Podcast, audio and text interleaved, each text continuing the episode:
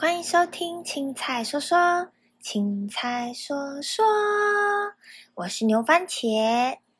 Hello，各位，我昨天爽约了。我本来想说要连续五天嘛，每天都上传。可是我昨天大概录了有五次吧，然后每一次都非常不顺利，然后就自己回听呢，也觉得哦，天哪，这不能上传嘞。因为我真的一个人的时候，我。脑子想的跟我讲的会完全 就没有办法合一。总而言之，昨天到后来，我就决定啊，我不想要勉强自己上传我不喜欢的，所以最后就没有上传了。所以今天呢，我想要努力录长一点，弥补昨天没有上传的部分。那在开始之前，我想跟大家分享，我今天有带我家的狗狗去打狂犬病疫苗跟预防针。就是一年一度的那一种十合一预防针，那每一年都要打的。相信如果养狗的人，大家应该都知道这件事情。那我那时候去那一间动物医院，是我搬家后呃第二次去，因为它离我的新家非常的近，所以我就没有带我的狗狗去它以前的那一间动物医院。因为现在疫情期间嘛，不要乱跑跑太远，其实是比较好的。然后带橘子去。那那间动物医院呢，非常的有爱心，每次去他们都在帮很多的流浪猫结扎。然后医生也是一个已经有年纪，有一点快接近爷爷的那一种感觉，很专业的老医生。那因为我的狗狗是认养的，所以它真正的年纪，呃，兽医师都只能用猜的，就是可能从它的肚子啊，或者是它的牙齿啊，跟它整个外表去评估说，哦，它现在大概是在几岁，没有办法讲出正确的。因为我不是从小养的，那我养橘子的时候，哦，橘子是我狗的名字。我养橘子的时候呢，它已经成犬了。那今天这位老医生呢，因为我就觉得他有年纪的历练，应该很专业，所以我就去问他说：“你可以帮我看看橘子大概几岁吗？”他就研究了一下橘子的牙齿，这样他就说：“嗯，你的狗狗应该已经八岁多，快九岁了。”那我听到的时候，我就。就心脏有震一下，想说橘子有这么老了吗？因为八岁其实已经算是高龄犬了，甚至是他说快九岁了嘛。然后我就看一下我的狗，就觉得好舍不得，突然想哭。时间真的过好快，就是感觉我还才，我不才刚带它回家没多久嘛，原来已经过了好几年了这样。然后我就。其实真的很害怕有一天他会离开我，但现在就是希望他可以健健康康，然后长命百岁。就是一个小故事跟大家分享一下。我今天唯一有出去的一趟行程，就是带我的狗去打针。好的，那我今天想分享故事，就是在上一次录音有提到，我不是跟大家介绍了《生之行》这部电影？那那时候我说我看这部电影的时候，其实有想到一些自身的经验经历。所以我那时候才对这部电影印象深刻，所以今天就想要跟大家分享我的自身经历，是来自于我国中的，就是国中发生的事情，跟霸凌是有关系的。好，那它不是一段很美好的回忆，但是它并没有对我的人生造成很重大的影响，只是。回想起来那段时间，我我知道我那时候很痛苦，但现在已经长大了嘛，过了那么久了，其实它并没有对我的身体造成不好的影响，所以我觉得我现在讲就是侃侃而谈的感觉，感觉 OK。那这件事情就是发生在我国中的时候，那台湾人呢？我不知道你们有没有这个感觉？其实台湾的家长对于小孩子国中这段时间会很敏感，因为国中这段时间是最容易学坏的一段时间。如果你在国中走偏啊，你高中跟大学可能就会跟着偏掉了，或者是你甚至可能就会考上不好的高中，然后或者是然后。呃，我干嘛一直然后然后？应该不是说考上不好高中，我觉得没有所谓的不好的高中，应该说考上家里面不希望你读的高中，然后进而你可能影响到你之后不会读大学，或者是大学你就是随便选一间之类等等的。所以很多家长对于国中这段时间都会特别敏感。那我妈妈也是，她那时候在我上国中一年级的时候，就帮我找了一间补习班。那那间补习班呢？呃，是非常有名、非常大间的补习班，多有名呢？那时候在我们学校的国中，我们学校的国中，嗯，我今天还是一直吃螺丝，希望大家不要介意。那时候在我的国中，呃，所有班级的前三名都在那一间补习班，那当然还有包括一些前十名、前二十名的也是有，但是前三名都在这件事是确定的，所以这间补习班就是非常有名，他都会对外宣称说，呃，他们培养了就是。学校啊，前三名等等之类的一些广告。好，那我妈就找到了这间补习班，然后让我进去。那我先要讲，就是我在这间补习班发生的霸凌的事情。好，其实我记忆还是蛮蛮就记忆犹新啊。可是我现在讲话，我是用一种比较轻松的态度去带过，但我不知道能不能给你们感受到我那时候的沉重感。那这间补习班呢？他在进去的时候，他会先给你做一个测验，它叫做实力测验，还是叫什么什么分析测验？我忘记了。它就是给你写很厚的三叠考卷，然后以你这个考卷的成绩呢去分班，总共有三个班级，有资源班、状元班、精英班，名字听起来都很好听，但它就是 A、B、C 班的概念。所谓的 A 呢，就是成绩最好的，那在 A 里面呢，我印象没记错的话，里面全部都是。每一个班级的第一名跟第二名的班的所在班级，那状元班就是所谓的 B 班，就是在下面一阶。那所谓的资优班呢，就是最烂的嘛，大概就是这样子的概念。那那时候呢，我在填写测验考卷的时候，我不知道是我那一天猜运特别发达，怎么样，我测出来的评分结果是在精英班，也就是 A 班。我当下整个超错愕的。因为我国小的成绩大概是在前十名，不差。可是呢，呃，我不是一个爱读书的小孩，所以我的成绩呢，并没有一直在往上爬了，就大概维持在前十名。之后呢，就变成二十名，之后就变成三十名。就是我并不是一个特别喜欢读书，或者是会去维持成绩的小孩。但因为我妈对我就是赋予厚望，但为什么会有这样的？事情就是我之后再跟大家聊到为什么我妈会这么就是看重我这件事情，我之后会再透过别的录音主题再跟你们分享。好，那我就被分到了精英班嘛。那我一开始进去呢，大家都还不熟情况下，并没有发生任何什么霸凌的事件。但是在开始呃有很多的考试，学校的期中考、期末考出来之后，那个程度就开始拉开了。会发现说，哎，奇怪，我们精英班里面怎么会有不是前三名的人呢？开始我在那个班级里面，我就没有朋友，是真的是交不到朋友哦。他们就觉得说，因为你怎么会成绩这么差，还在这个班级？你是怎么进来的这样子？然后我开始每天上班，呃，不上班，我每天上课的时候压力就很大。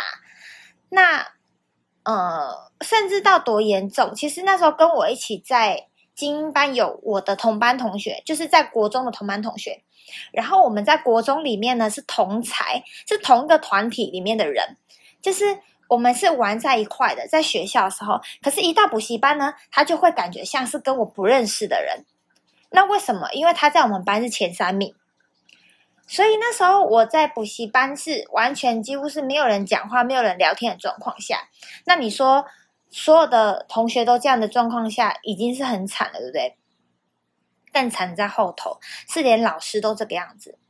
老师看我也是这个班级的毒瘤，他觉得我怎么会在这个精英班，就是拉低这些小小朋友的，也没有到小朋友啦，那时候已经国中生，就拉低这些同学的水平。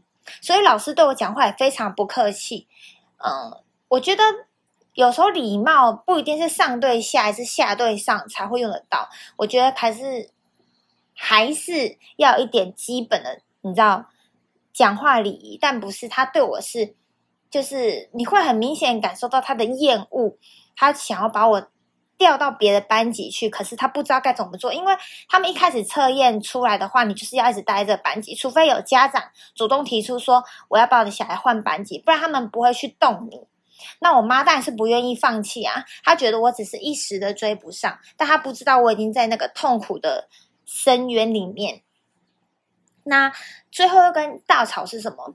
那时候我遭受到老师跟同学的霸凌，就是他们冷言冷语啊，然后嘲笑你啊，在大家都在的时候故意公布你的成绩啦，然后数落你啦，这些是基本上就是每天都在发生的事情。那有一次特别严重的是，因为我也很没用，我超容易心软，然后那时候补习班是没有提供卫生纸的。那假日有的时候会有一整天的课程，从早带到晚，所以我一定都会带着卫生纸在我的包包里面，就是你要上厕所、你要吃饭的时候都可以用。那那时候坐在我前面的，我还记得非常清楚，她是我们全校第一名的一个女生，她忘记带卫生纸，她旁边的人也没有带。然后那时候是午休时间，大家吃饱饭已经准备要休息、要熄灯了，就在关灯的时候，大家正准备要趴下的时候，她就转过来跟我说：“你有卫生纸吗？可以借我吗？”来哦，我竟然就拿卫生纸给他了。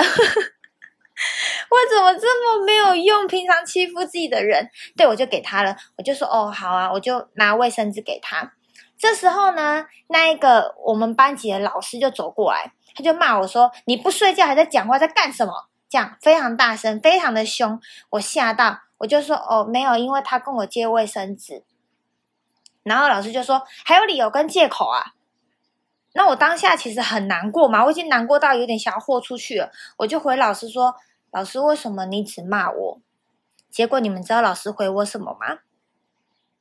老师说：“因为他成绩比你好，因为他比你可爱。”我当下听到这句话，我眼泪直接在眼眶打转。这是什么逻辑？因为他比我可爱，所以你不去骂真正讲话的人，你不去骂这件事情。造成这个前因后果的人，只因为我的成绩，你就断定我是一个坏小孩。自从那一次事件发生之后呢，我就开始越考越烂，越考越烂，越考越烂，烂到就是我已经觉得无所谓了。好，你要羞辱我，你要骂我，就这样吧。然后呢，我妈妈她也非常着急，然后也是每天都在骂我，每天都在念我。不好意思，我们家外面刚刚有那个救护车声音。好，她就是每天这样骂我，每天这样念我。到后面我已经濒临崩溃了，因为那时候在班级还有发生一些这样的事情，是我可能好不容易有一个比较常讲话的朋友，那老师发现了我跟成绩好的人开始有变好的这迹象，他就会来阻止，他故意把那。那个人调离我座位很远，或者是我们在外面讲话吃饭的时候呢，他就会把他叫走，就是这么的过分。我到目前为止我还记得那个老师的名字，我真的觉得你不要再当老师了，气死我！对，然后那时候在我濒临崩溃的边缘，我还记得有一次，那个老师就把我叫去，他就拿着我考卷，他就说：“你到底为什么考那么烂？你告诉我啊，你是不会吗？还是怎么样？你跟我讲，你为什么考这么烂？”然后。我就不讲话，为什么不讲话？因为我知道他就是那种你一讲话就会说你还有借口跟理由啊，但他又开始逼你讲话。大家应该都有遇过这种老师吧？好，那时候就在那边给他骂，你说啊，你为什么怎么怎么这样骂之后，然后他就说你再不讲话啊，啊，我就默默说了一句，我说因为我不会。他就说你还有借口跟理由啊？你看完完全全的 SOP 照着演。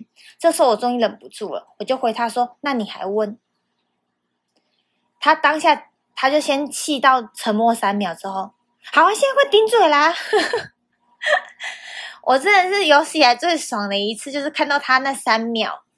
好啦，就是现在笑笑的讲，可是其实我当下是已经有点快活不下去的状态。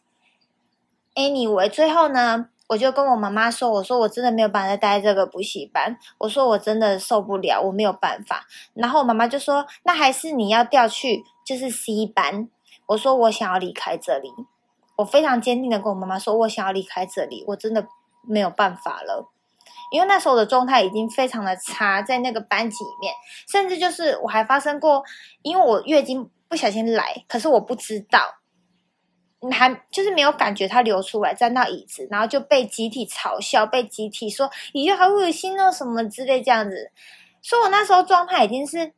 你如果给我，你如果给我一瓶安眠药，我就全部吞了吧的那一种状态下。Anyway，最后我就离开那个补习班。对，这就是发生在我身上霸凌的事情。那，呃，我想讲的是，我真的觉得一个人他成不成功，他的成绩好不好，他的学历高不高，跟他这个人的本质是好还是坏一点关系都没有。当然，如果你成绩好，你学历好，你拥有的选择多，你出人头地的机会大，这是毋庸置疑的。可是，不代表说今天一个走在路上的平凡人，他就是不好的人。那他过得很快乐是最最重要的。一个人过得快不快乐是最重要的。为什么外面一直有声音？非常抱歉，但现在非常时期，大家应该可以体谅吧。好，那还有我想要对那位老师说，就是你真的是一个不适合当老师的人。一一位老师，他真正的使命是让个学生走上正途。所有的正途不是成绩好就叫正途，而是让他成为一个好的人。呃。在他的心里面，不要造成创伤跟影响，让他成为一个正直、善良、快乐的小孩，这才是一个老师应该真正要做的事情，好吗？有多气？好了，我现在还记得那老师叫什么名字，但是我不会讲啊。但他姓张啊，张老师，男的。好啦，那大家，我想最后想要关于这个故事。提到跟那个动画有点连接，就是那时候大家都是旁观者跟加害者吧。如果有人愿意伸出援手，有人愿意说：“哎，你哪里不会，我来教你。”而不是被老师影响，也开始一起狗眼看人低的话，我相信我可以继续在那个补习班待下去，说不定会有其他的发展。但我到最后就离开了嘛，就是因为没有人伸出援手，对啊，连我跟我在学校玩在一起的女生都是这样。她没有对我加害，可她就是默默的看，她也怕她替我讲话什么的话，她会被那些成绩好的人排挤。啊对，但现在那个女生我也没有联络了。就是国中后，其实就是大家只会在 FB 上面就是看看彼此的动态，也不是说到现在还是朋友了，对吧？好啦，这就是一个有点难过的故事。在我想跟大家分享的另外一个故事，也是关于霸凌的，但不是发生在我身上，是发生在我身边的人的身上。也是在我国中的时候，那时候在我们班上有一个女生，她有点肉肉的，蛮可爱的。她话不多，有一点阴沉，可是他也不至于是那种边缘型的人，他就只是不是那种主要很醒目的同才里面的团员，他可能是其他小团体的人。那那时候我在国中的时候，我在我的学校班级上的同才是在那种比较醒目的里面，就是里面可能有校呃班花的那一种同才团体里面。那当时我们那个团体里面呢，很流行拍贴，就是我国中那个时候是很流行拍贴的，大家甚至会去买那种贴纸布啊，把你拍的贴都粘上去。那那时候，在我们同台里面有个蛮漂亮的女生，她每天都会把她的拍贴本带在身上，跟我们分享，因为她非常喜欢拍照。那有一次呢，在升旗结束后回来，她发现她的拍贴本不见了，于是呢，他就去跟老师说，他很确定他有带，他觉得他拍贴本是被偷走了。那当天呢，没有去升旗的有两个人，一个就是我刚刚前面提到的肉肉女生，另外一个就是我已经忘记是谁了。那老师当然理所当然就是去问他们两个，然后检查他们的书包。后来就在那个肉肉的女生的书包里面找到那本拍贴本。那发生这样的事情后呢，当然是到最后全班都知道。但其实我觉得我们老师处理方式还不错，他并没有在大家面前骂他。但因为这件事情就是一传十，十传百，到最后全班都知道了。那这个女生呢，也在发生这件事情之后就开始请假，请假，请假，请假，请假，请假，请到寒假过后，就是整整半个学期，在经历一个寒假之后，她回来，她完全变了一个人。她本来是肉肉的哦，假如一个人，而不是一个人，假如他是四十公斤好了，他回来的样子看起来只有二十公斤，而且很明显，他就是。是生病了才这么瘦，是厌食症的那种感觉，然后完全没有笑容，整个脸非常的憔悴。他瘦到他的，我记得很清楚，他的制服的裙子可以折可能七八圈吧。然后大家发现他这样子之后，当然也不敢讲什么，但大家就是都不跟他讲话。那我那时候的感觉，我觉得他会去拿那一本拍贴本，并不是因为他真的想要那本拍贴本，而是你知道，就是女生间的那一种嫉妒、羡慕的感觉。也许他心态不太健康，但有的时候你太想要成为一种人的时候，你可能会做出错误的行为。因为国中大家心智都还不成熟，所以这种事情我觉得不是太严重，就是及时导正过来是 OK 的。但就是。你知道国中很容易会有那种霸凌的事情发生，那我们老师处理的很好，是他就是趁有一天他又请假的时候，他就跟全班说：“那你们发现谁谁谁他现在状况不太好，如果你们有谁想要私下带他出去玩，去他家找他的话，请你们在联络簿上面告诉老师，那老师会给你他的电话，还有他的联络地址，希望你们可以在放学的时候多陪陪他。”那我相信老师做这样的行为是他知道，如果今天有人发现你要去亲近这个班上都排挤的人，你会跟着一起被排挤，所以他希望我们在联络簿上面写，就是不想在我们同才之间造成那种压力。我觉得这一点我们那时候导师做的非常的好，他就是一个很好的老师。像那个张老师就是不好的老师。好啦。那我那时候就跟另外一个好朋友，我们就决定要去帮他。我们就在联络簿上面跟老师讲，那我们就拿到了电话，还有他地址。那我就在下课时候打给他，跟他说：“呃，我是谁谁谁，你礼拜六要不要一起去哪里哪里什么之类的？”那他当然也是就接受，但他就是嗯嗯很被动这样子。那我们有陪他出去吃饭，陪他出去玩之后呢，当然在学校我们并没有跟他亲近，因为我们会怕。也被排挤嘛，可是私下是会打电话，然后假日会陪他的。可是这种日子呢，还是抵不过班上的排挤跟霸凌。班上男生都一直说：“哦，好恶心，好瘦，好恶心。”这样你知道，小屁孩很幼稚，在他的书桌上乱画，把他的书乱丢啦，泼饮料在他桌上啊，就这一些。大家在一般电视上看到霸凌的行为，都有发生在他身上。但比较好的是，并没有。呃，对他的身体造成伤害，就是对他的环境、他的位置，对，并没有说打他、扯他头发之类的。我们班上并没有这么暴力的人，可是我相信他还是非常难熬，而且他很难受。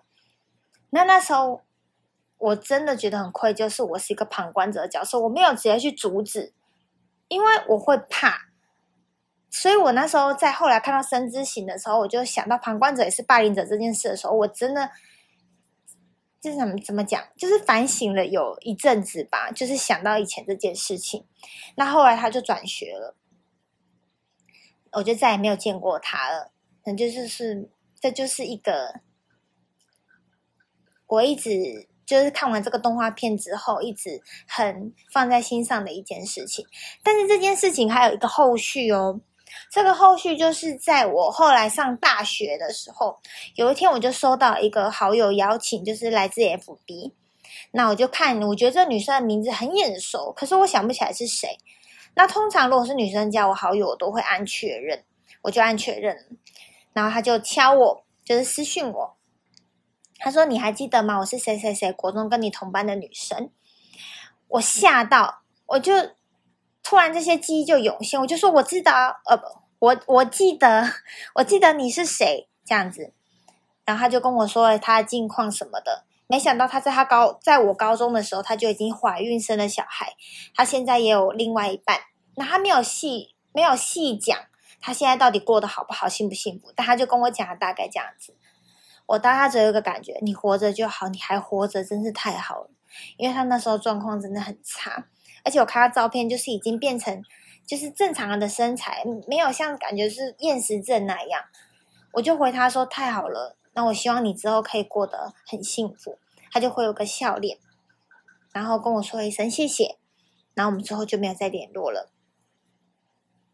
那就像我讲的，他还活着真是太好了。因为如果他过得不好，或者是其实我也不知道他到底过得好不好。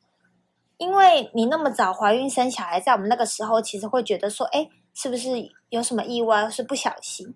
可是我觉得，只要他是好好的活着，他是快乐的，他喜欢他的生活，不论他做什么事情，只要是不犯法的，我觉得都是可以接受，而且是好的。是应该受到祝福的。好，这就是我想跟大家分享的故事。那我不知道我的听众年纪分布是在哪里。那如果你还是在学校生活的人，我希望你们可以懂得适时的伸出援手，但是也要保护自己。那如果你是目前正在被霸凌的人，相信我，寻求帮助，你一定要站起来，你一定可以过得更好。那很难受，呃，很难过，甚至你可能会想不开，但。